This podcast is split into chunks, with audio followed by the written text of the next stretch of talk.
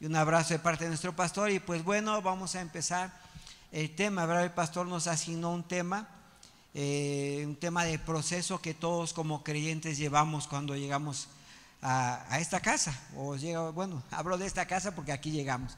¿verdad? ¿Usted cree que Dios lo plantó en este lugar? ¿Usted cree que tiene un propósito en este lugar? Amén. Todos tenemos un propósito.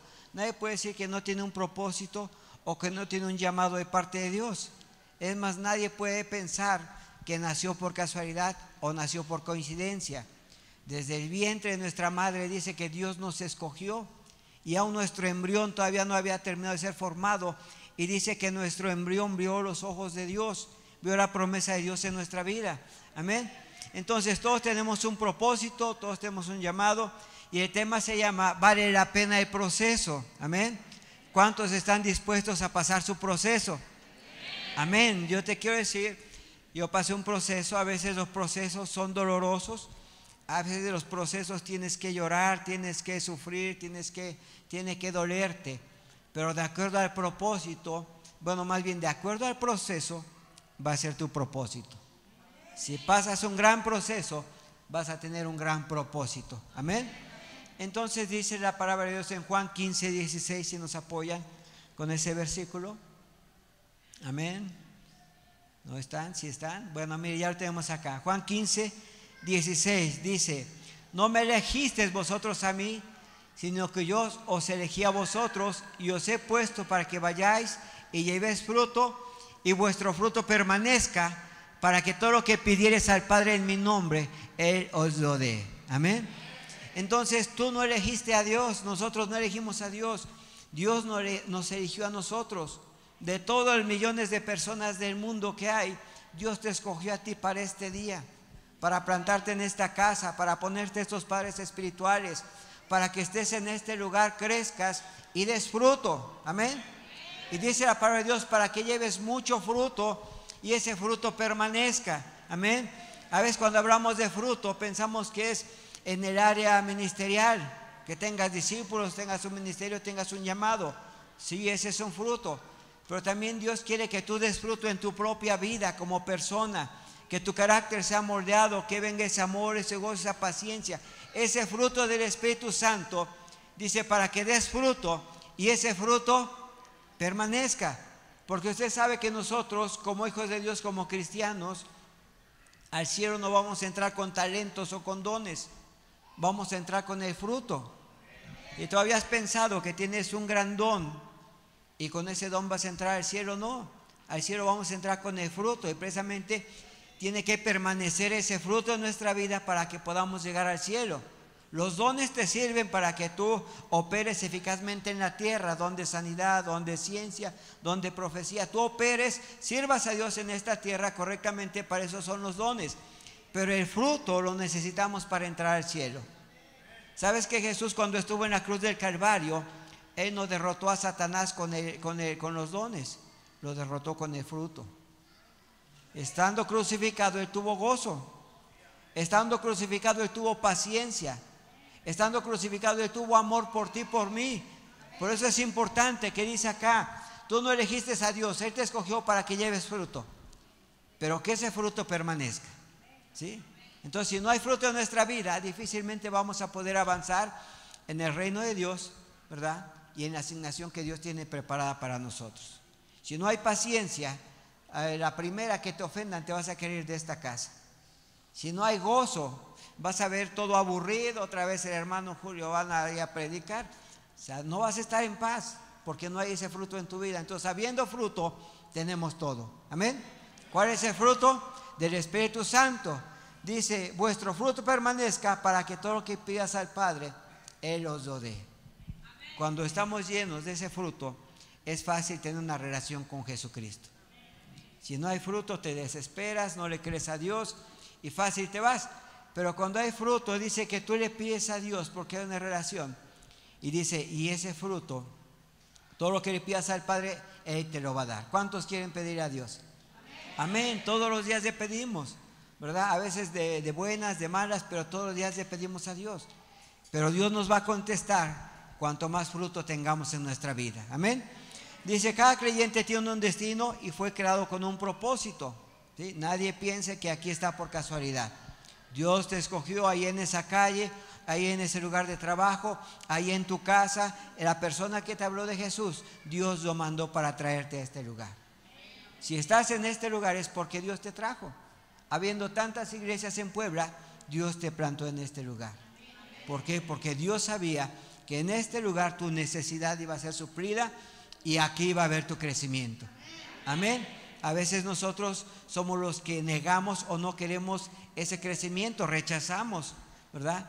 Pero si tú dispones tu corazón y entiendes que en este lugar es la casa que Dios escogió para ti, entonces vas a ver crecimiento. ¿Sí? ¿Cuántos han escuchado esos hijos que dicen, yo no te pedí nacer? Pues tú no me pediste, pero Dios te trajo, ¿verdad? Ahora, si Dios te trajo, tienes que hacer lo que te toca. Amén. Entonces, si Dios te trajo, tú, es que yo no pedí esta iglesia, tú no la pediste, pero Dios te trajo aquí. Porque Dios sabía la necesidad en tu corazón. Dios sabía que aquí vas a encontrar un padre, ibas a encontrar una familia, ibas a encontrar la presencia de Dios. Podrías estar en un lugar carismático, mucha amistad, pero no sé si tendrías ahí una paternidad como la que hay en esta casa. Amén. Entonces Dios te plantó en este lugar, tú tienes un propósito eh, que es divino de parte de Dios. Ahora, ¿cómo llegamos a ese propósito? Existe una ley que se llama la ley del proceso. ¿sí? Para llegar a tu propósito, todos tenemos que pasar un proceso. Ahora quiero decirte que ese proceso no es eterno. Hay ocasiones, bueno, yo pasé un proceso, últimamente pasamos un proceso bueno, porque ese proceso siempre te va a traer crecimiento. O sea, un proceso nunca te va a arruinar la vida, al contrario, te va a traer crecimiento porque de la mano de Dios vas a aprender a salir adelante. De la mano de Dios vas a aprender a depender de Él. De la mano de Dios vas a aprender a confiar en Él. Entonces el proceso siempre te va a traer una afirmación en Cristo Jesús, te va a traer una afirmación en Dios, te va a traer una afirmación en, en tu llamado, tu identidad, tu paternidad que Dios te ha dado pero siempre el proceso nunca va a ser eterno. ¿sí? Son temporadas que pasamos, todos pasamos temporadas buenas, temporadas malas. ¿Cuántos han pasado temporadas buenas? ¿Y cuántos han pasado temporadas malas?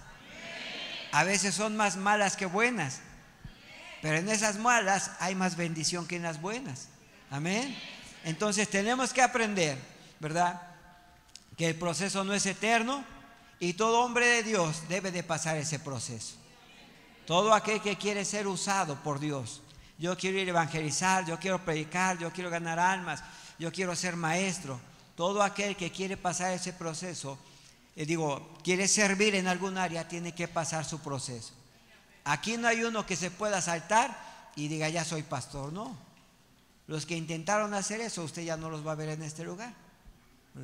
Gente que se fue, se ofendió porque quiso saltar el proceso. Simplemente no tienes que pasar tu proceso, ¿verdad? Y a mayor proceso, mayor bendición. Amén. Entonces, ¿cuántos quieren más proceso? Amén. Yo quiero seguir mi proceso. Ahora, ¿en qué consiste la ley del proceso? Primero, Dios te llama. Dios te llama, ¿cómo te llama Dios? Te llama como llamó Aarón. Dice aquí en Hebreos 5.4. Amén. Hebreos 5.4. Dice, y nadie toma de sí esta honra, sino el que es llamado por Dios como lo fue Aarón. Tú fuiste llamado por Dios para estar en este lugar. Tú no puedes dar la gloria al hermanito, es que es mi Padre Espiritual que me trajo. No, la gloria es para Dios. El hermano te trajo, pero el que te sanó fue Jesucristo. El hermano te trajo, el que restauró tu matrimonio fue Jesús. El que tocó tu vida fue el Espíritu Santo. Entonces todos tenemos un llamado, pero ¿quién nos llama?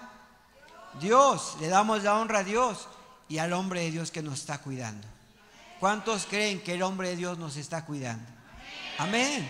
Siempre está esa paternidad, yo lo he vivido personalmente, esa paternidad. Un tiempo mi esposa y yo estuvimos enfermos de COVID en 2020, no podíamos salir, no había reuniones en la iglesia, pero el pastor nos hacía una llamada, ¿cómo están, hijo? Ahí Dios afirmó la paternidad. O sea, no estaba, no soy ni de su familia, bueno, soy su familia en Cristo, pero familia carnal no soy. Y tenía esa atención. Y yo creo que a muchos de aquí, él ha tenido esa atención de llamarte y preguntar, ¿cómo estás, hijo? Momentos difíciles, claro, pero ahí está esa llamada que te afirma, ¿verdad? Y dice acá, la honra es del que te llama. ¿Quién te llama? Dios, gracias a Dios. Gracias a Dios somos lo que somos por Jesús, por Jesucristo, porque Él nos dio otra oportunidad. ¿Cuántos de aquí, si no nos hubiera alcanzado Jesús, estuviéramos muertos, enfermos, separados, los hijos perdidos? Amén. Pero gracias a Dios que Dios nos alcanzó, Dios nos dio otra oportunidad. Nos equivocamos una vez, Dios nos levantó otra vez, nos equivocamos y dice la palabra de Dios que si el justo se equivoca, el justo cae siete veces, siete veces Dios lo levanta. Amén. Entonces no puedes pensar que porque ya te equivocaste Dios te rechazó, no. Es mentira del diablo. Dios al que toma por hijo, lo corrige, azota y disciplina. Lo pasa por su proceso. Si tu hijo tiene, quieres que sea un buen profesionista, tienes que pasarlo por su proceso. No lo metes del preescolar, lo metes a la universidad. ¿Sabes que tiene que pasar primaria, secundaria, su prepa, su bachiller para llegar a una licenciatura? Así es Dios con nuestra vida, Dios nos pasa por ese proceso. ¿sí? Dice acá, Dios nos llama, Dios no nos puede llamar por medio de un testimonio interior, Dios te llama un fuerte llamado en tu corazón a buscar a Dios o a servirle. ¿Cuántos han tenido ese deseo de servir a Dios? Que sale en el corazón que lo único que quieres es hablar de Jesucristo. Es el primer amor cuando Dios nos llama. ¿sí? Aún Dios nos llama también a través de una visión. Así como le habló a quien dice, al apóstol Pablo. Dios tuvo un encuentro con Dios, vio una visión donde Dios le hablaba, ¿por qué me persigues? A veces así somos, tanto tiempo eh, peleando, contendiendo con Dios. Y cuando Dios nos confronta, confronta, lo único que hacemos es obedecer. Amén.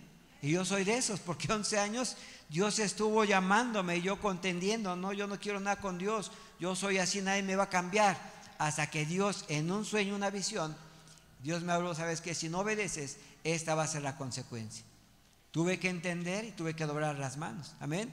Entonces Dios nos va a llamar a través de sueño, visión, también nos va a hablar a través de profecía. Muchos, Dios nos ha dado profecía, una palabra profética, o el evangelista que te encontró en la calle te dio una palabra profética para tu vida. Dios te está hablando aún de esa manera. Amén. Entonces Dios te habla también a, través de una, de una voz audible, como le habló al profeta Samuel.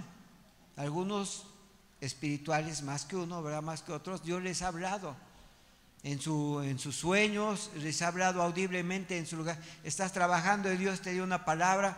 Entonces Dios siempre nos va a estar llamando de diferentes maneras, por este testimonio, por sueños, por visión, por profecía. Amén. Así como lo hizo también por visión con Moisés, una visión sobrenatural. Que dice que Moisés veía, este, veía la zarza ardiendo y no se consumía. Cuando se acercó a la visión fue cuando Dios le habló audiblemente. Entonces acá muchos, a lo mejor vimos el testimonio de otra persona, viste la visión, oye, ¿cómo es que ese cuate que se iba a morir no se murió? Te acercas y es cuando Dios te habla. Amén. Entonces Dios siempre nos está hablando. Dios quiere eh, que tú cumplas tu propósito en esta tierra. Amén. Dice, sin embargo, sin importar cómo Dios nos llame a cumplir su propósito, nuestra respuesta debe de ser, sí Señor, heme aquí. A ver, repita, sí Señor, heme aquí. Amén. ¿Cuántos están dispuestos a cumplir lo que Dios quiere hacer en su vida? Amén. Ahora dice, ¿quién confirma el llamado de Dios? ¿Nuestros pastores o nuestra cobertura espiritual? Siempre que usted quiera hacer algo, sienta un llamado de parte de Dios, tiene que acercarse a su, a su Padre Espiritual, a su autoridad, que lo confirme. Es más, no solamente el llamado al ministerio, el llamado al crecimiento en tu vida personal. ¿Quieres hacer un negocio? Dios te llamó a ser un empresario. Acércate, pastor, mire, tengo este, este deseo en mi corazón, este propósito, quiero levantar una empresa, quiero levantar un negocio, quiero que usted me confirme. Amén sabe que cuando Él nos confirma, o cuando la persona, tu autoridad espiritual, tu pastor o tu padre espiritual te confirma tu propósito, tú vas en bendición. Si es un negocio que tú vas a levantar, ese negocio va a ser prosperado a pesar de todas las circunstancias. Amén. Si Él te si ve, hijo, yo te bendigo, seguro que vas en bendición. Pero si tú dices, no necesito de ese hombre, yo solo puedo, seguro que vas a la ruina. Amén. Por eso es importante buscar siempre la confirmación de nuestra autoridad, de nuestro Padre Espiritual, tomarlo en cuenta, ¿sí? No que a veces venimos con Él ya cuando fracasamos. Ore por mí porque puse un negocio y tronó. Y él te, oye, ¿cuándo me preguntaste? ¿Cuándo me consultaste que ibas a poner tu negocio? Se da cuenta la importancia de la confirmación en nuestra vida de un hombre espiritual, de nuestro Padre espiritual. ¿Sí? Sea para tu ministerio, Dios te llamó al evangelismo. Pastor, quiero evangelizar en mi colonia. Acércate, tengo este deseo de hacerlo. Él te va a confirmar y te va a enviar. ¿sí? A que si tú solito te avientas, seguro que vas a regresar todo revolcado por Satanás. Amén. ¿Cuántos ha pasado así? Amén. Porque hemos querido hacerlo en nuestras propias fuerzas. Pero recuerda que no eres tú, sino la presencia de Dios en tu vida. Tú no te escogiste, tú no te enviaste, Dios te escogió y Él quiere enviarte, pero quiere que sigamos la ley del proceso. Amén. Si tú quieres brincarte la ley del proceso, seguro que te vas a dar de topes. Es como los hijos, de hijo no te subas a la silla. el hijo necio, sí me subo. Pues cuando está cayendo, ¿qué hace? Ayúdame. ¿Verdad? Pero cuando tú haces lo correcto, obedeces, seguro que vas a ir en bendición. Amén. Dice también, Dios puede hablarnos en oración a través de un hermano, afirmando el llamado. Dice también, pero nuestra autoridad espiritual, quien confirma nuestro llamado. Alguien te puede decir, mira, tú eres un buen evangelista, yo veo que tú ganas almas, tienes facilidad. Un hermano te dijo, pero ¿quién te va a confirmar y afirmar? Tu autoridad. El hermano no te llamo, te llamo Dios.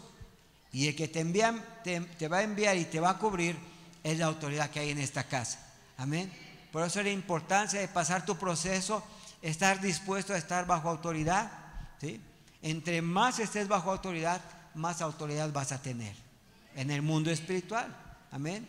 En todas las áreas, pero necesitamos nosotros estar bajo autoridad. Dice, no podemos irnos por nuestra cuenta, pues eso equivale a buscar nuestra propia gloria. El que así solo se envía, dice la Biblia, su propia gloria busca. ¿sí? No es lo mismo ser tirado que ser enviado. Y hay personas eh, que usted ya, no ve porque querían una posición. Ah, no me la das, yo la tomo. Aquí no me quieren, en el otro lado me están invitando que sirva. Bueno, pero allá a lo mejor no te conocen tu proceso. No saben qué áreas todavía estás batallando en tu vida. Entonces es fácil, el que no te conoce, pues te va a dar. Es más, tú le entregas, le entregarías eh, tus finanzas a una persona que no conoces? No, ¿verdad? Tienes que conocerlo, tienes que conocer su proceso, de dónde Dios lo sacó, cómo fue su proceso, para que tú puedas confiar en Él. Entonces, la persona que se envía sola dice que su propia gloria busca. Busca su posición, ¿verdad? Busca ser reconocido. A veces cuando no se le da reconocimiento la gente se ofende. ¿sí? Llámame mentor porque mi trabajo me costó. Ah, perdón, hermano mentor. ¿Cómo estás, hermano? Buenos días. Llámame mentor que mi trabajo me costó. Buenos días, hermano mentor. ¿Te das cuenta? A veces, ¿por qué? Porque la gente busca, ¿sí? Siempre la gente que no quiere pasar su proceso busca ganarlo abajito del agua y te va una manita y pásame hasta adelante a la silla de los mentores. Amén. Entonces debemos pasar nuestro proceso. Dice, nuestra actitud frente al llamado de Dios debe ser conocerlo, aceptarlo, obedecerlo y esperar hasta ser enviados. Amén. Entonces primero tenemos que aceptar que Dios nos trajo, conocer a Dios, conocer nuestro llamado, obedecerlo y esperar. ¿sí? A veces dice el dicho, no por mucho madrugar amanece más temprano. Tú vas a servir en el área que Dios te escogió cuando Dios tenga el tiempo para ti. No puedes brincar tu proceso. Es, oye, tú ya deberías ser anciano, ¿no? Es el proceso de Dios. Oye, tú ya deberías de ser ministro, no, es el proceso de Dios. ¿sí? Y entre más esperemos, más Dios va a confiar tu fidelidad. A, veces el tiempo prueba el corazón de las personas. ¿De veras? O sea, pasa el tiempo y nadie, nadie te saluda y si tú no esperas, puede ser que te vayas de la iglesia es que nadie me saluda, ¿a qué me quedo? Tal vez Dios está, probando tu corazón. Y vienes por el saludo o vienes a buscarme a mí. Entonces, dice acá un ejemplo de José el Soñador y David. José el Soñador Dios le dio un sueño, le dio una visión, pero no se cumplió de la noche a la mañana. Tuvo que pasar su proceso. ¿Cuál fue su proceso? Tuvo que ser vendido como esclavo, tuvo que estar en, prisión, tuvo que estar sirviendo. El principal proceso de, José fue el servicio. Cuando fue vendido por sus hermanos a Potifar, llegó a servir a la casa de Potifar. Cuando fue encarcelado, dice que servía al carcelero. Entonces el proceso de José siempre fue el servicio y en nada de eso renegó. Y es más, ni él mismo sabía, él tenía un sueño, tenía una visión de lo que Dios lo iba a usar, que Dios lo iba a poner sobre como cabeza, ¿verdad? Pero él no sabía cuándo, ni a qué horas, ni cómo. Entonces, él lo único que hizo fue disponer su corazón. Amén. ¿Cuántos están dispuestos a disponer su corazón? A pasar su proceso, a ser vendidos como esclavos, a servir a Potifar, a servir a Faraón, ¿verdad? Pero él tuvo que pasar ese proceso y en nada renegó. Sin embargo, como Dios lo enalteció y lo engrandeció a través del proceso. Dice que Dios lo puso como gobernador de Faraón. O sea, él tenía el control de todo Egipto. Imagínense un hebreo que de ser esclavo los hebreos, de salir como de esclavos huyendo de Egipto, regresa José. Bueno, eso fue después, ¿verdad? Pero José primero fue como hebreo a ser gobernador de Egipto. Amén. El otro proceso es de David. David lo mismo, él fue ungido. ¿Por quién? Por un profeta. Le dijo, tú vas a ser el próximo rey de Israel. Bien, no dijo, ¿cuándo me dan las llaves o me dan mi, corona? No. Él simplemente siguió su proceso. ¿Cuál fue el proceso de David? Servir. ¿Qué hacía? Cuidaba las ovejas de su padre. ¿Se da cuenta? En todos los procesos que usted encuentra en la Biblia, el proceso mayor fue el servicio. Dice que servía a su padre, cuidaba a sus ovejas, daba testimonio y después cuando fue llamado por el rey Saúl, servía al rey Saúl. Tocaba el arpa para que se aplacaran los demonios de Saúl, ¿verdad? Iba también, salía a la guerra, servía en la guerra, ¿verdad? Pero tuvo un proceso fuerte, es más, tuvo, ese tuvo un proceso semejante al de, al de José, ¿verdad? Pero incluso el mismo rey al que él servía lo quiso matar. ¿Sí? Entonces imagínate el proceso que tenemos que pasar. ¿Cuántos están dispuestos a que el hermano que está a tu lado te quiera matar? no, ¿verdad? Cancelamos. Pero ese es el proceso. A lo mejor no te va a querer apuñalar, ¿verdad? Pero sí va a querer rechazarte, va a querer menospreciarte, ofenderte, ¿verdad? te va a querer tirar el agua, limpia por favor, Ujier, que tire el agua, ¿verdad?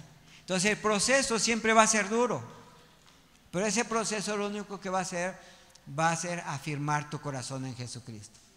Va a afirmar tu corazón en Dios, va a afirmar el propósito de servirle a Dios. ¿Cuántos quieren servir a Dios? No importa lo que pase, yo voy a seguir sirviendo. Yo en mis oraciones cuando empecé a, a buscar a Dios, dije, Señor, aunque no me des nada, yo te voy a servir. Con dinero y sin dinero te voy a servir. Y cuando no tenía dinero, levantaba mis manos, Señor, ¿qué pasó? Y me decía el Espíritu Santo, no que aunque no tuvieras dinero me ibas a servir. Señor, perdóname por hablador, voy a servir. Amén. Entonces tenemos que pasar un proceso. A veces lo vas a pasar fácil, a veces va a ser difícil, pero yo prefiero el difícil. Porque en el proceso difícil yo voy a ver eh, mi capacidad que Dios me va a dar. No vas a saber la capacidad que Dios te da hasta que no pases un proceso duro. Lo fácil, todo mundo lo hace, pero lo difícil. Ahora en lo difícil está la bendición. ¿Sí? Levanta un negocio de la nada, eso te va a costar, pero lo vas a valorar, lo vas a apreciar. ¿verdad? Sirve a Dios sin nada. Te va a doler porque tienes que caminar, salir a las horas de la noche, sin pasaje, con pasaje, pero vas a apreciar a Dios. Una ocasión yo decía es que eh, a veces no tenía ni para comer. Y alguien dijo, ¿y por qué no le pediste a tu padre? Porque si hubiera pedido al hombre, hubiera dejado de confiar en Dios. Amén. A veces lo fácil es pedir al que tiene. ¿no? Pues rico ese que me preste. Pero cuando tú confías en Dios, entonces vas a valorar cada una de las cosas que Dios te da. tu familia, tu matrimonio, tu esposa, tu esposo, tus hijos, tu negocio, tu trabajo. Cuando tú sabes lo que te costó y sabes quién te lo dio, entonces lo vas a cuidar. Cuando a alguien no le cuesta, todo lo despilfarra, lo tira, lo desecha. Amén. Entonces dice aquí, ¿en qué somos preparados? Dice nuestra actitud frente al llamado. Ya le expliqué, conocerlo, aceptarlo, acepte que en medio de la prueba, Señor, si esto es de ti, adelante, dale papá. Me va a doler, no importa, pero tú dale. Amén. Recuerde que el oro como es probado. Por fuego. A mayor fuego, mayor pureza. A mayor prueba, mayor pureza en tu corazón. Amén. Dice otro punto, dice Dios nos prepara después del llamado. El Espíritu Santo nos lleva al campo de entrenamiento donde somos capacitados, equipados para cumplir su propósito efectivamente. Una vez que Dios te llamó, Dios te lleva al campo de entrenamiento. ¿Cuál es ese campo de entrenamiento? Tu entorno. ¿Ha escuchado a las personas que dicen, entre más busco a Dios, más peor me va? ¿Qué cree? Ese es su campo de entrenamiento. Dios te llamó, pero Dios te va a probar para confiarte. No te puede confiar nada si tú no eres o no demuestras tu fidelidad a Dios. Amén. Entonces Dios te lleva al campo de, al campo de entrenamiento, donde eres equipado, capacitado para cumplir tu propósito. ¿sí?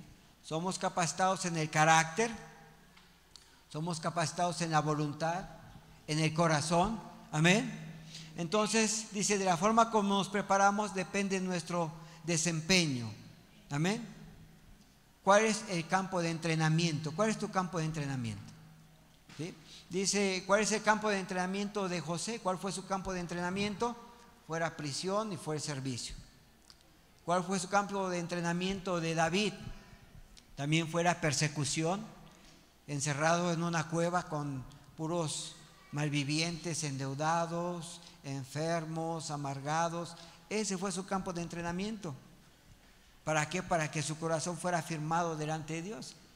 A veces tú vas a pasar tu proceso igual, no puro amargado, no es cierto. puro endeudado, no. Vamos a pasar ese entrenamiento, ¿verdad? El entrenamiento de Moisés, ¿cuál fue el entrenamiento de Moisés? Estuvo cuidando las ovejas de su suegro hasta que Dios le hizo el llamado. Amén. A veces Dios te va a dar a cuidar algo, pero Dios va a confiarte una oveja, a ver cuánto la puedes cuidar, ¿verdad? Si le vas a tener cuidado, le vas a dar buen pasto, la vas a atender, te vas a preocupar por ella, para que Dios te pueda confiar más. Amén. Entonces, el campo de entrenamiento es nuestro entorno. A veces Dios te confía una esposa, a ver qué tanto la puedes cuidar y amar. Dios te confía unos hijos que nada más dices, híjole, por más que oro, nada más no le echan ganas, ¿verdad?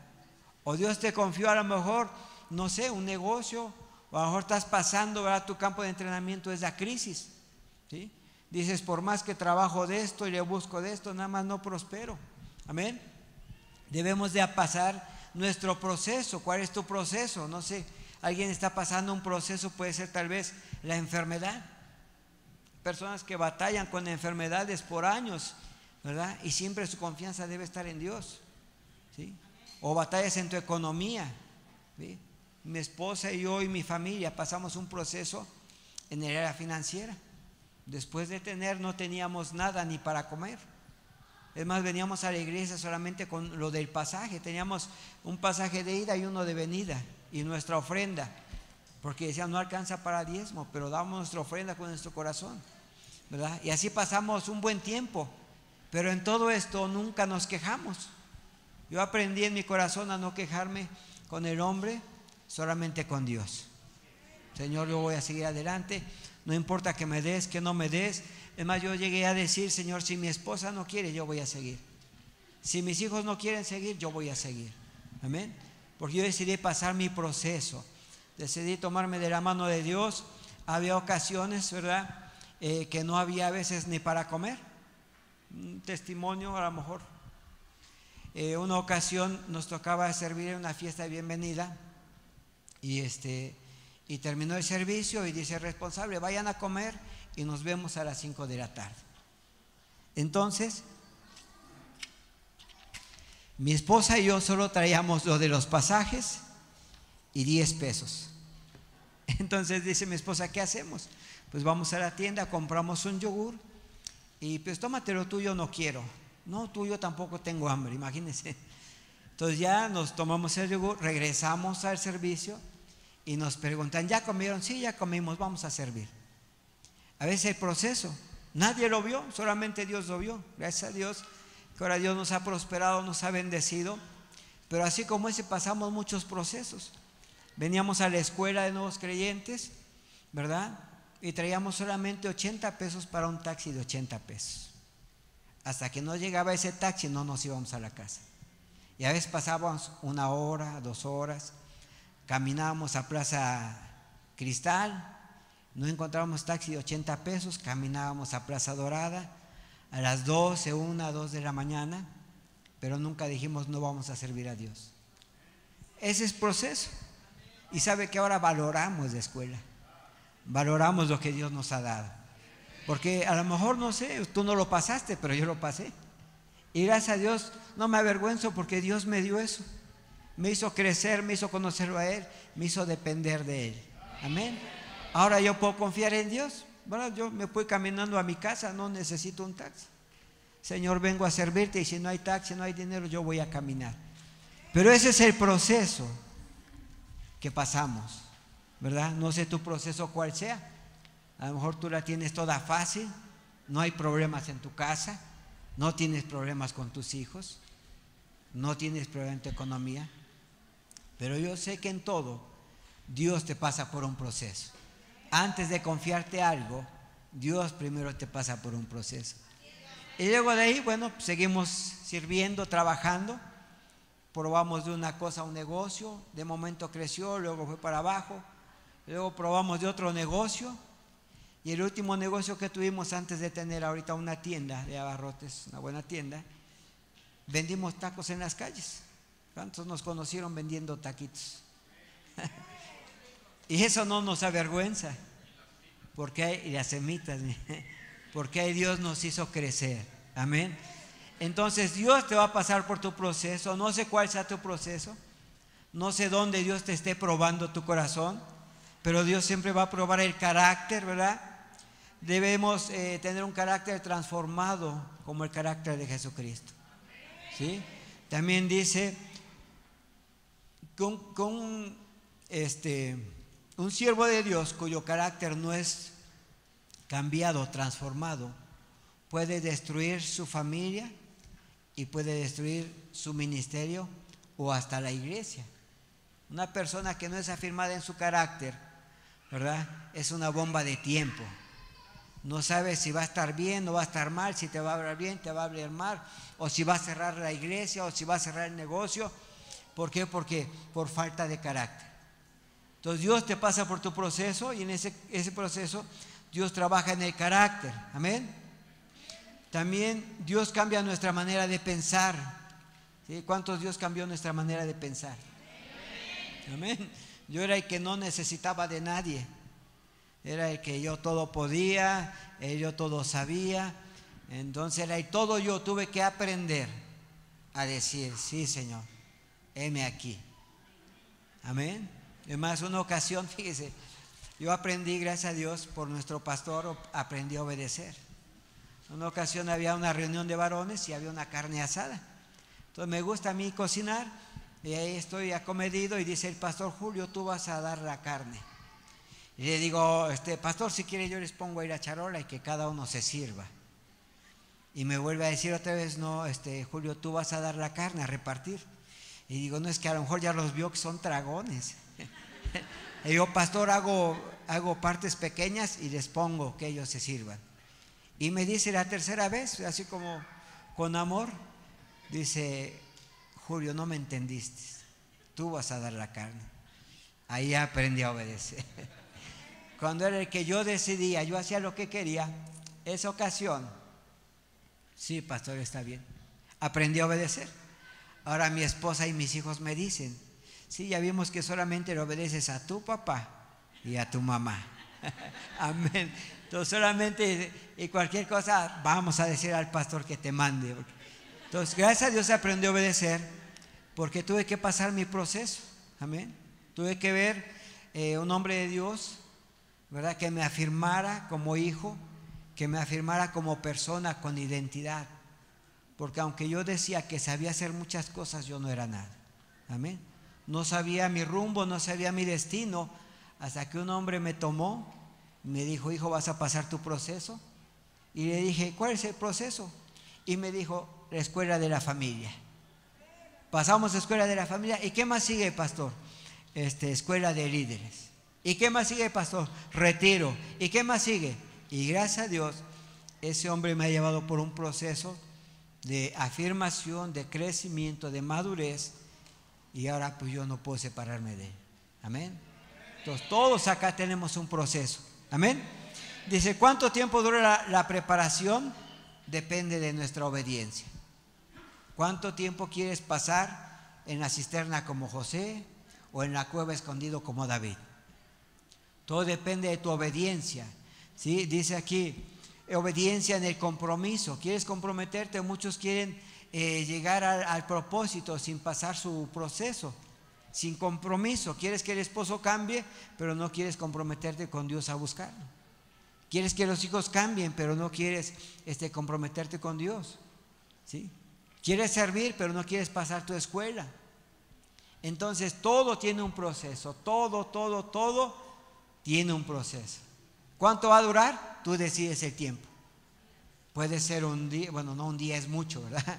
Pero mínimo un año, ¿verdad? Que te pegues a la escuela para que seas un líder de casa de paz. ¿Sí? Para que seas un anciano, seas un, un ministro de Dios. ¿Sí? Va a pasar el proceso. Ahora, yo te invito a que tú dejes que Dios te lleve por ese proceso. No apresures tu proceso. A veces tú lo quieres apresurar, pero eso no es lo que Dios quiere. Dios quiere que te afirmes, ¿verdad? A veces, ¿por qué se repite, verdad? Las cosas, Dios no las repite.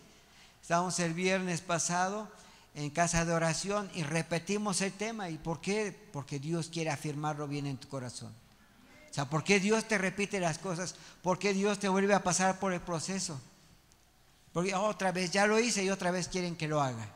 Dios quiere que tú estés firme, que estés bien consciente de lo que Dios te va a confiar. Amén. Entonces todo depende de tu compromiso, tu fidelidad también, que seas fiel con Dios. Dios te pide fidelidad primero a Dios y al hombre de Dios. Amén. Que tú pongas tu espada. Pastor, aquí está mi espada para servir junto a usted.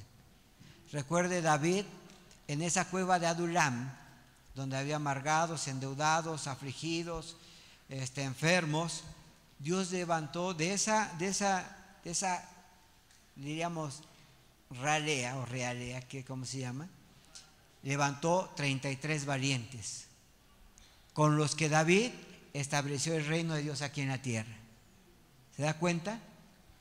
Entonces tuvo que estar en medio de todos esos para levantar 33 valientes. Y de esos 33, solamente tres eran el círculo de confianza de David. Amén. Entonces, de acuerdo a tu compromiso, ¿con quién? Con Dios, con el hombre de Dios. Tú vas a pasar tu proceso.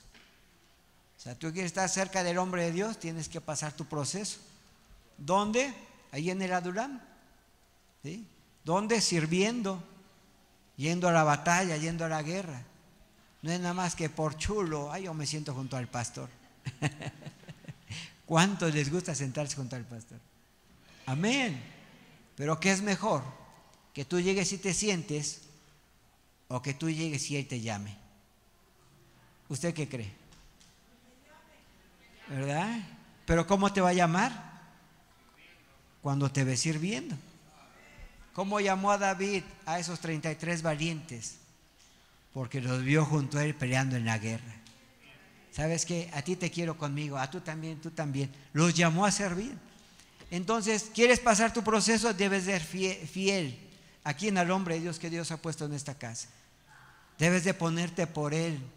Si alguien está hablando mal de él, tú debes de confrontarse. Sabes que no puedes hablar de él porque no lo conoces. Cuando tú lo conozcas, cuando estés en intimidad con Él, entonces vas a ver lo que vale Él y su presencia. Los que hemos estado con Él en el retiro, estamos sirviendo y es donde tenemos intimidad con Él.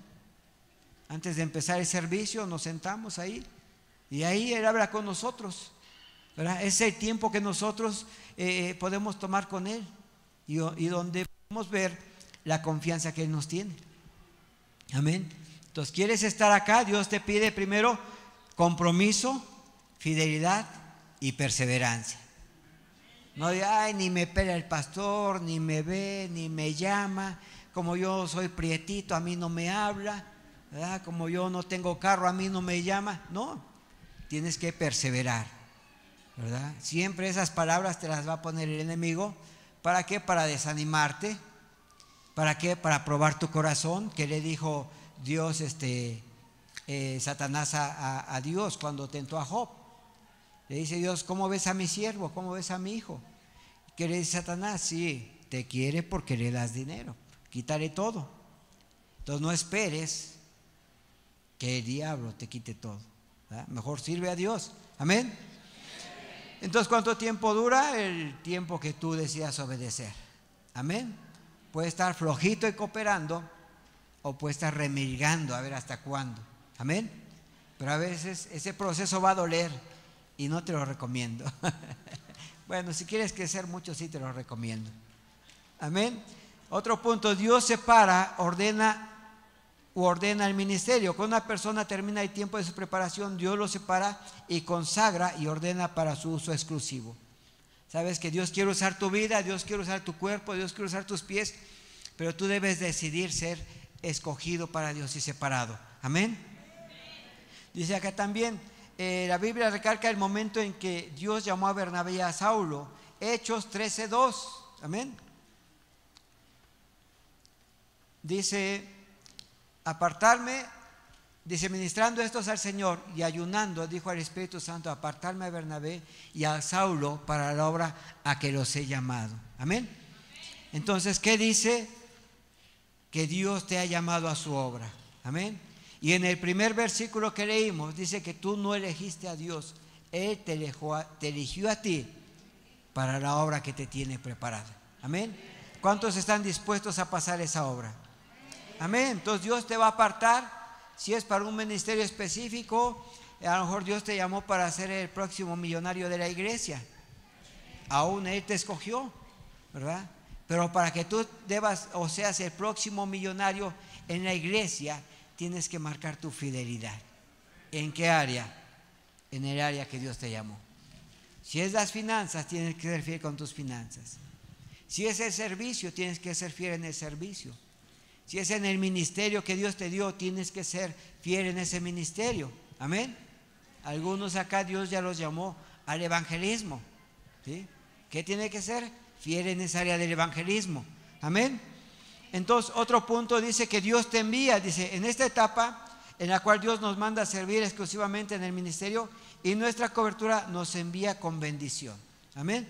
Entonces, si Dios te escogió, Él te va a enviar. Amén. Usted ha visto que aquí en este altar se han enviado líderes, se han enviado mentores, se han enviado ancianos. Amén. Y todos los que han sido enviados han sido por dirección y guianza del Espíritu Santo no ha sido ni por compadrazgo, ni por simpatía, ni por antigüedad, ha sido por fidelidad a Dios. Amén. Entonces Dios te va a escoger cuántos quieren ser enviados. Amén. Quiero ser enviado aunque sea servir en los baños. Amén. Ese ministerio nadie lo quiere. Pero ahí empiezan los grandes ministerios. El testimonio Marcos Witt limpiaba baños. Marcos Witt barría y ahora mire, es un evangelista prominente. Amén. Una ocasión llegó un invitado a la iglesia, no recuerdo si era un pastor o era este, un profeta o algo, y le dijo al pastor, esta iglesia tiene un gran ministerio y un gran crecimiento. ¿Y cómo lo sabe? Es que sus baños están muy limpios. ahí se dio cuenta que había un ministerio que alguien servía, estaba dispuesto a servir. Amén. Entonces el crecimiento va de acuerdo al servicio. Amén. No creas que solamente eh, es por porque le cae bien al pastor, no. Todos tenemos que pasar el proceso de crecimiento. Amén. Entonces, dice aquí la persona enviada ya conoce bien su llamado, reconoce que es, está en el tiempo.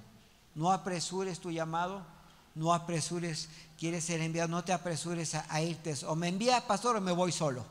No.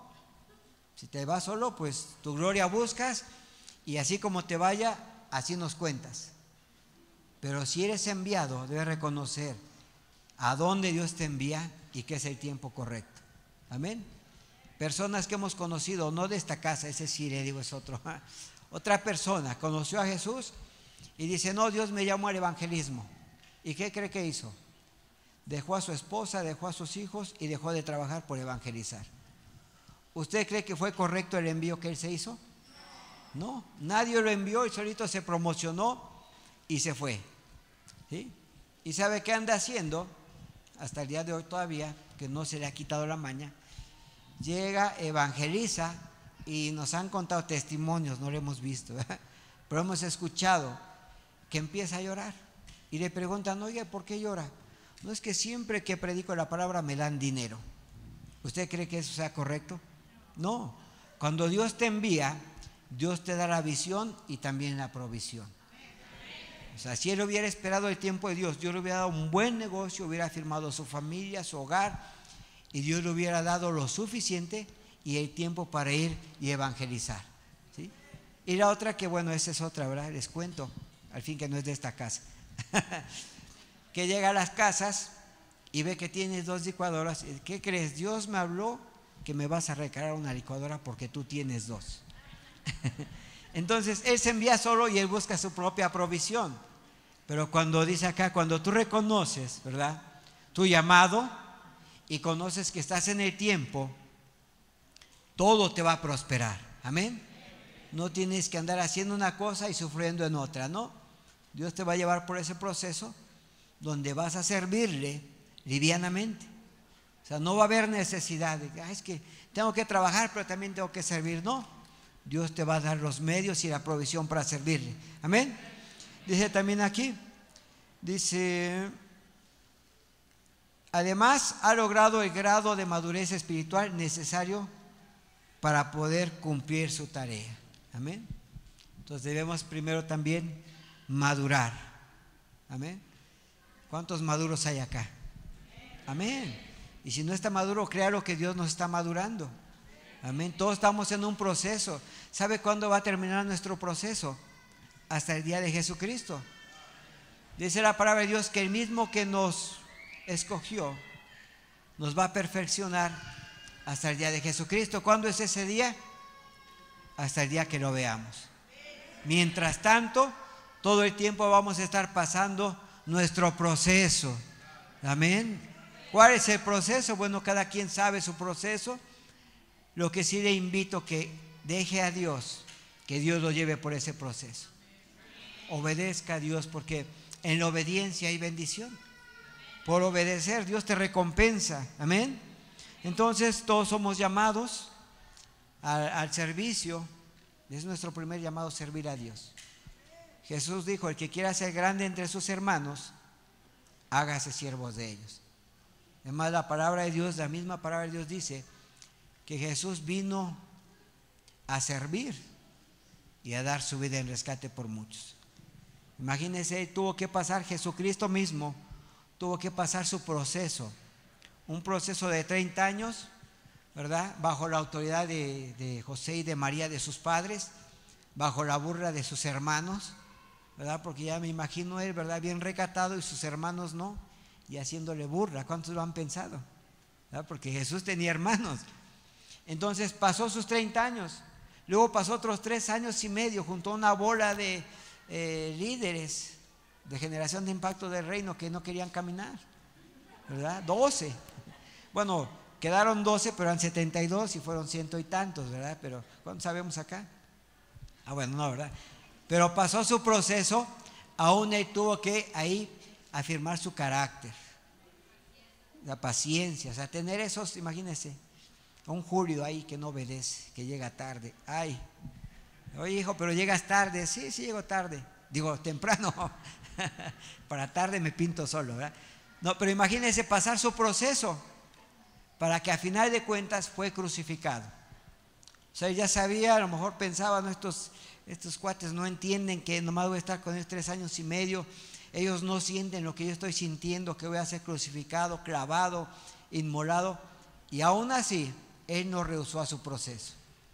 Es más, estando en el Getsemaní, él le dice al Padre, Señor, si es posible, pase de mí este proceso. Pero si no, hágase tu voluntad. Entonces, ¿qué debemos decirle a Dios? Señor, si es, posible, si es posible, pasa de mí este proceso. ¿Cuál es tu proceso? No sé, tu desierto que a veces pasamos. Le llamamos desierto porque no encontramos la salida. Le damos vueltas y vueltas y nada más no encontramos la solución. Pero aún Jesús, Señor, si es posible, pase de mí esta copa. Pero si no, haz tu voluntad. ¿Y qué le costó la voluntad de Dios? La obediencia, ser exaltado hasta lo sumo y que Dios le dio un nombre que es sobre todo nombre.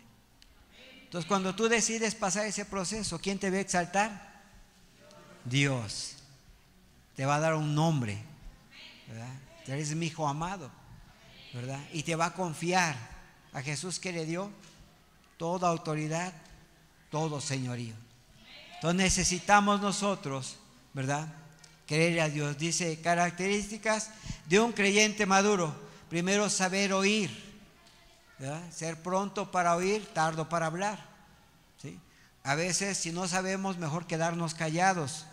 Dice los dichos de allá afuera, en boca cerrada no entran moscas.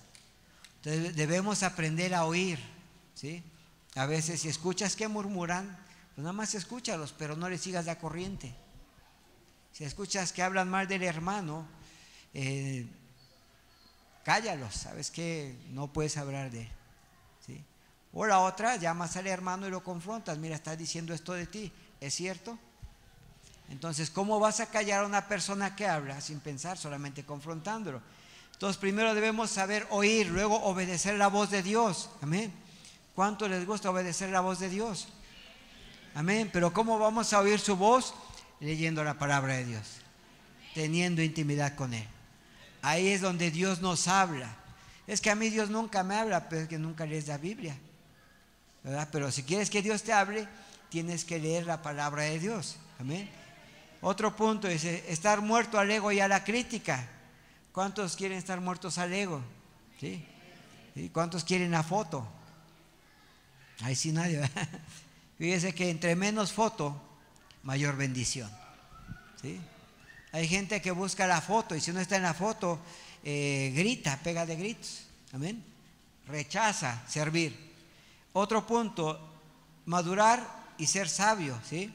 Entonces el carácter de un creyente es un carácter maduro y sabio. O sea que dice que la, la palabra de Dios a veces, que cuando el necio calla, le es contado por sabiduría.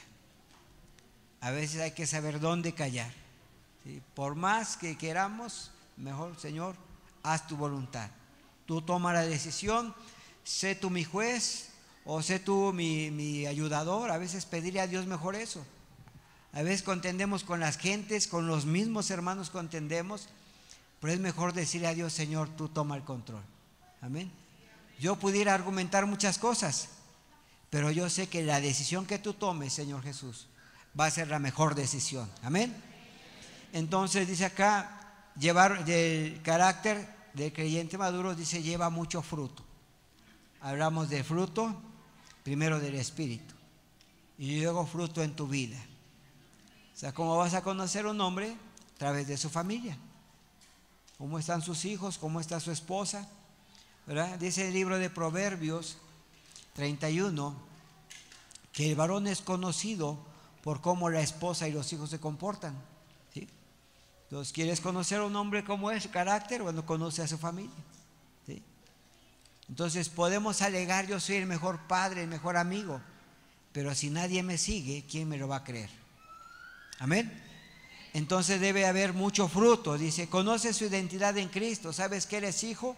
¿Sabes que esta es tu casa? ¿Sabes que aquí Dios te plantó? ¿Sabes que el hombre de Dios que está aquí es tu Padre Espiritual, que se preocupa por ti, que ora por ti, que da su vida por ti? Entonces sabes dónde debes de permanecer. Amén. A veces he escuchado personas que se van y dicen, me voy para sanar el corazón. La mayoría que he escuchado dice eso. Puedes sanar tu corazón con tu padre. ¿Quién te va a entender si no tu padre? Papá, perdóname, tengo esto, pero quiero sentarme un tiempo. No necesitas irse. O tu hijo si se ofende lo corres de tu casa. No, saque chamaco, sale de su corazón y luego viene. No, ¿verdad? Agarras o abrazas, hijo, a ver, vamos a ver cuál es el problema. Es que mi hermano me quitó los zapatos, menos. Le vamos a comprar otros. Amén. Pero debemos aprender, ¿verdad? ¿Cuál es tu identidad? ¿Cuál es tu identidad? ¿Dónde Dios te plantó? ¿Sí? En un hogar siempre va a haber contienda. ¿sí? Pero en todo debemos estar seguros que ese es nuestro hogar. Yo tengo mi familia y a veces hay contienda porque uno hizo más que el otro. ¿Y él por qué no lo hace y yo por qué lo hago? Bueno, si es la misma casa, todos trabajamos para lo mismo. Amén. Entonces no debe de haber contienda. Es más, acá ni entre hermanos. Ah, es que yo traje salma y el otro me la quitó. No, las almas son de Jesús. Amén. ¿Sí? Es que yo la traje y el otro se la agandalló. No, las almas son de Cristo. Es que yo barrí y el otro no hizo nada. No, Dios te va a premiar a ti. Amén. Pero debemos de aprender cuál es nuestra identidad. Yo te pregunto, ¿cuál es tu identidad en esta casa? ¿Eres hijo? ¿Eres visita? ¿O eres pariente lejano? Del tercer tipo.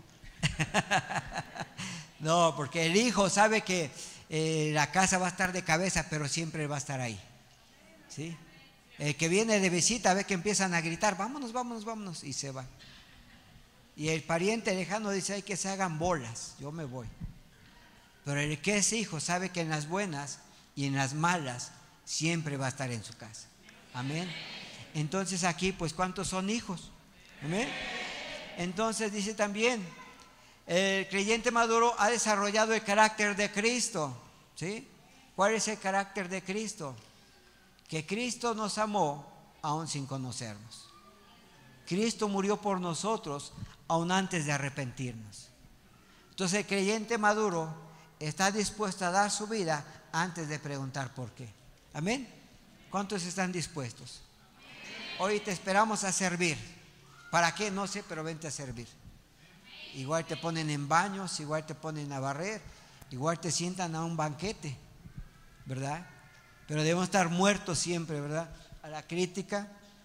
Dice acá también, último, dice, recibe revelación directa de Dios, es pronto para oír y tardo para hablar, y sabe honrar a sus líderes espirituales. Amén.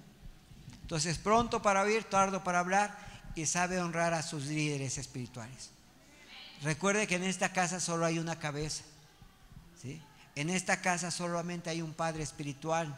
No hay dos, no hay tres. No tenemos padrastros, tenemos solamente un padre. Tenemos una pastora que es de ayuda idónea de nuestro pastor. ¿sí? Es parte, es el complemento de nuestro pastor. Junto a ella él camina correctamente, él avanza, porque ella le cubre la espalda, ella lo guarda, lo cubre, lo protege y él puede enfocarse en lo que Dios le ha asignado. Amén. Y nosotros como parte del cuerpo de Cristo tenemos que levantar esos hombros. Amén. Levantar esa cabeza y servir a Dios correctamente. Entonces debemos aprender a honrar a nuestro pastor. Amén. A nuestra autoridad, a nuestra cabeza no lo vemos, no empiece a murmurar, no anda paseando y nos dejó acá solos, no. Honra a nuestra autoridad, a nuestra cabeza. Amén. Él donde está nos está bendiciendo, está orando por nosotros. Hace un momento me marcó y voy a orar por ti, hijo. Sí, papá. Entonces, gracias a Dios porque Él está en todo lo que Dios le ha confiado. Amén. Entonces, pues ¿cuántos están pasando su proceso? Amén. Pues vamos a orar, póngase de pie. Vamos a orar, a creerle a Dios, ¿verdad? Que lo que Él está poniendo en nuestra vida, no sé, tal vez sea tu economía, tal vez estás batallando en algún vicio, sea droga, sea alcohol, ¿verdad? Tal vez estás en contienda con tu esposo, con tu esposa. Yo quiero decirte que tú dejes en las manos de Dios, que Dios te lleve por ese proceso. Tal vez es tu economía, a veces el diablo primero quiere tocar tu vida y si no puede con tu vida, toca tu matrimonio Y si no puede destruir tu matrimonio, trata de destruir a tus hijos. Y si no logra hacer nada contra tus hijos, trata de destruir tu economía. ¿Sí?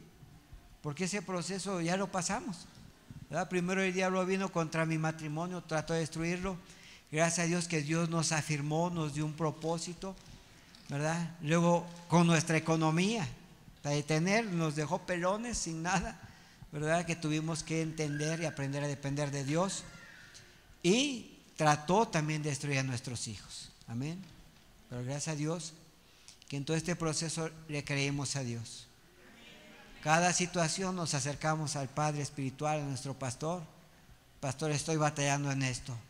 Échale ganas, voy a orar por ti. Y gracias a Dios porque Él, Él nos ha firmado. Y lo que usted ve acá no es lo que yo era hace 18 años. Hace 18 años usted no me hubiera dirigido ni el saludo, ¿verdad? No me hubiera confiado nada, ni su bolsa, yo creo. Pero gracias a Dios que Dios ha sido fiel. Amén y el hombre de Dios de esta casa ha confiado en mí y yo no le quiero fallar. Amén. Pues vamos a hacer una oración, ¿verdad? Quiero invitarle que nos pongan una canción, ¿verdad? Vamos a entonar una canción y vamos a hacer una oración. Si usted está pasando su proceso, déjelo en las manos de Dios. Usted humanamente no va a poder hacer nada, pero si usted confía en Dios, Dios nunca te va a defraudar. Dice la palabra de Dios que si nosotros siendo malos queremos darle buenas dádivas a nuestros hijos, cuanto más nuestro Padre Celestial. Dice que si tu hijo te pide un pan no le vas a dar una piedra. Si te pide carne no le vas a dar una serpiente. Cuanto más Dios. Amén. Cierre sus ojos, vamos a entonar esta canción. Imagen para ser como Jesús.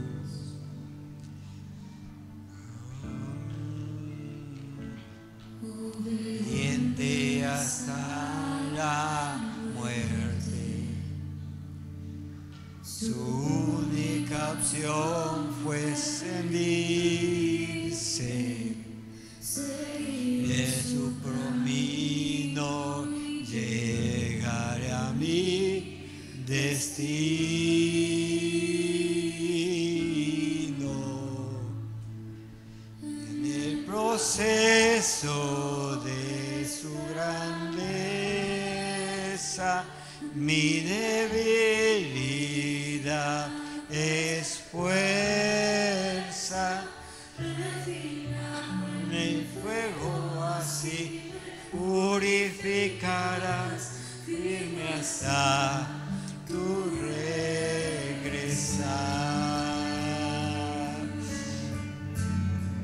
Si tú estás pasando un proceso, tal vez estás batallando en algún área de tu vida, tal vez tu corazón está confundido, has dudado que Dios está contigo, has dudado que Dios te escucha, tal vez has dicho, porque oro y oro y oro y sigo orando y no pasa nada.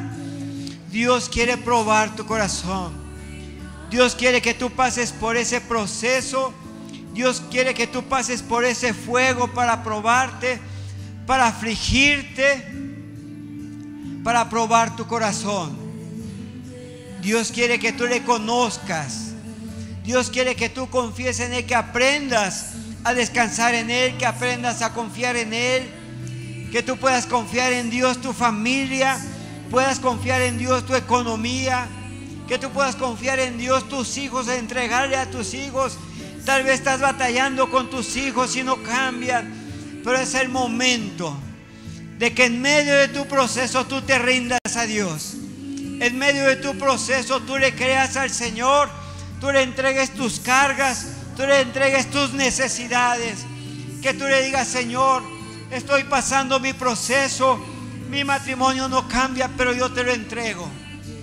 Señor, estoy pasando mi proceso, mi esposo no cambia, mi esposa no cambia, pero yo te lo entrego, Señor. Hoy decido confiar en ti. Tal vez tienes ese hijo rebelde que no quiere conocer a Dios, no quiere buscar a Dios, pero dile, Señor, mételo al proceso. Que Él te conozca, Señor No importa el proceso que tenga que pasar, pero que Él te conozca. No sé cuál sea tu proceso, tal vez alguna enfermedad en tu cuerpo, un aguijón como decía el apóstol Pablo. Ya viste un doctor, ya consultaste otro y nada más la enfermedad continúa. Pero es el momento de decirle a Dios, Señor, aquí estoy. Heme aquí, Señor. Yo quiero pasar ese proceso de madurez, ese proceso de afirmación, Señor. Quiero pasar ese proceso de compromiso. Amén. Ahora repita conmigo. Si le puede bajar un poco.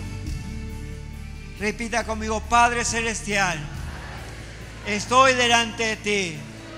Reconozco que he pecado, que he rehusado pasar mi proceso, ese proceso que tú tienes preparado para mí, que va a traer crecimiento, que va a traer bendición, que va a traer multiplicación, que va a traer afirmación en mi vida como hijo tuyo, como hijo de esta casa, como siervo, como discípulo, como servidor tuyo. Hoy te pido que tú me perdones si he rehusado mi proceso. Y te pido, Señor, que tu Espíritu Santo me ayude a entender, a, comprender cuál es el nivel de bendición que tú quieres darme a través de este proceso. Hoy decido obedecer, escuchar tu voz y hacer tu voluntad en medio de este proceso para que tú me lleves al propósito que tú tienes preparado para mí. Te lo pido, Señor, ayúdame en el nombre de Jesús. Amén. Padre, te doy gracias, Dios, por cada uno de mis hermanos, Padre. Te pido, Dios, que en medio de su proceso, Señor, tú los estés sosteniendo, Dios, tú los estés guardando, Dios, en el hueco de tu mano, Padre. Sabemos, Dios, que hay luchas, que hay tribulaciones, que hay tempestades, Señor, que a veces no sabemos por dónde vienen, Señor. Que esas luchas, pruebas son como los vientos, Padre Celestial. Son como el viento, Dios, que no sabemos de dónde viene o hacia dónde va, Señor. Pero en todo esto sabemos, Dios, que no estamos solos, bendito Padre. Que ninguno de mis hermanos que están en este lugar, Señor, ninguno de los hijos de generación de impacto del reino, Dios, está solo en medio de su proceso, Padre. Porque ahí en ese proceso, Señor, en esa cueva de Adulam, Señor, en esa cisterna como José, Señor, en esa prisión como Pablo, como Pedro, Señor, sabemos, Dios, que tu presencia, Dios, está con nosotros, Padre. Padre, sabemos que tu presencia, Dios, nos lleva por ese camino, Señor. Nos lleva por ese lugar, Señor, que nos pasa en medio del fuego, Señor. Así, Señor, eh, como esos profetas tuyos, bendito Padre Celestial, que, Señor, estuvieron, Señor, en ese horno de fuego, Dios. Dice la palabra de Dios que en medio de ellos, Dios, estaba tu presencia, Señor. Así como Daniel y sus amigos estuvieron en ese horno de fuego, Dios. Y ese rey veía que había cuatro personas, Señor. La cuarta persona eres tú que estaba en medio de ellos y en medio de su proceso. Padre, así declaro, Dios, sobre esta casa, generación de impacto del reino, Dios, que no habrá proceso, Señor. No habrá circunstancia difícil, ni problema, ni enfermedad, Señor, que pueda separar a los hijos de generación de impacto del reino de tu presencia, de tu amor, Señor, de tu propósito, Dios poderoso. Declaro, Dios, todos aquellos que están batallando en su economía, Padre, tú les das nuevas fuerzas, bendito Padre. Tú les das sabiduría para hacer riquezas, bendito Padre. Han batallado, han caminado, Señor. Han sembrado y no han visto cosecha, Padre.